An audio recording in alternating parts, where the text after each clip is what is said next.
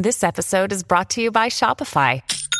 Forget the frustration of picking commerce platforms when you switch your business to Shopify, the global commerce platform that supercharges your selling wherever you sell. With Shopify, you'll harness the same intuitive features, trusted apps, and powerful analytics used by the world's leading brands. Sign up today for your $1 per month trial period at shopify.com slash tech, all lowercase. That's shopify.com slash tech.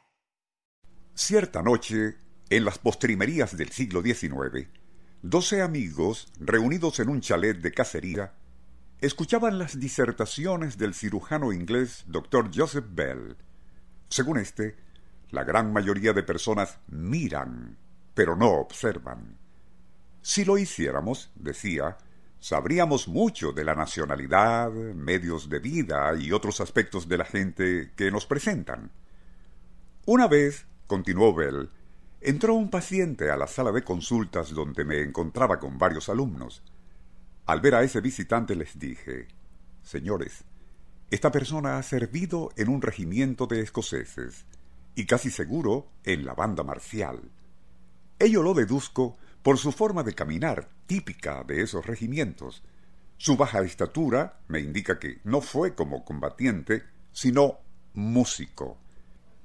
Pero el sujeto en cuestión al escuchar aquello insistió que no era músico, sino zapatero, y nunca sirvió en la milicia. Le ordené entonces quitarse la camisa, reparando que tenía en la piel un tatuaje de una diminuta D azul. Era así como marcaban a los desertores en la guerra de Crimea.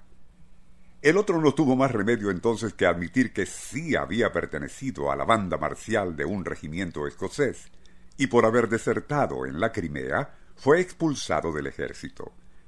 Tras una breve pausa, el doctor Bell continuó. Deducir todo lo anterior por su apariencia no me fue difícil. Es más, yo diría que era elemental. Los presentes se admiraron de tal sagacidad, y uno de ellos dijo al doctor Bell Pero profesor, es usted casi un Sherlock Holmes. A lo que el médico respondió Estimado amigo, yo soy Sherlock Holmes. Nuestro insólito universo. Cinco minutos recorriendo nuestro mundo sorprendente. Aquella sorpresiva aseveración del doctor Joseph Bell no había sido vana fanfarronada, pues, y en efecto, así lo había declarado públicamente Sir Conan Doyle, creador del ficticio, pero mundialmente famoso detective Sherlock Holmes. El novelista, en sus años de estudiante, había pertenecido al grupo de alumnos que pasaron por la cátedra de Joseph Bell, el eminente médico y catedrático de la Universidad de Edimburgo. Al graduarse de oculista, Conan Doyle ni pensaba escribir novelas de suspenso y misterio.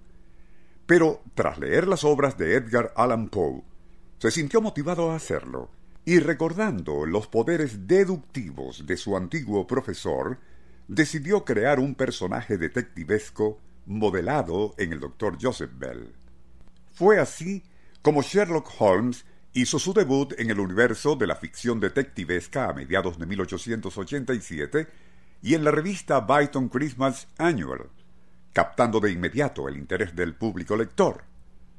Conan Doyle había asimilado muy bien las disertaciones del maestro cuando decía los detalles, los pequeños detalles, nos dan la clave tanto en medicina como en criminología.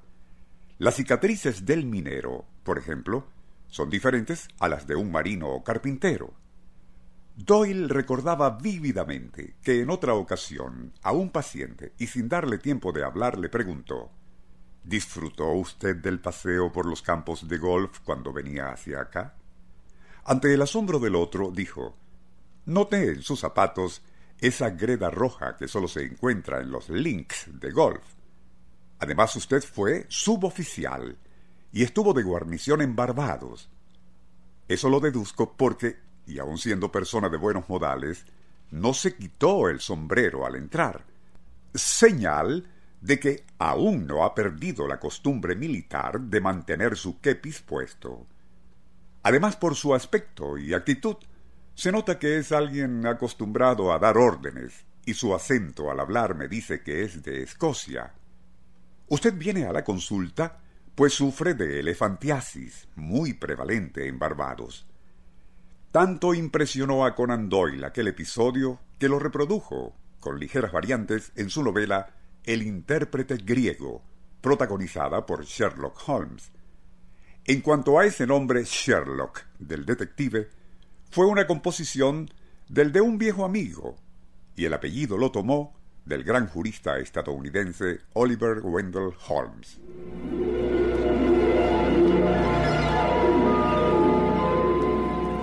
Nuestro insólito universo. Email insólitouniverso.hotmail.com Autor y productor Rafael Silva. Apoyo técnico José Soruco y Francisco Enrique Mijares. Les narró Porfirio Torres.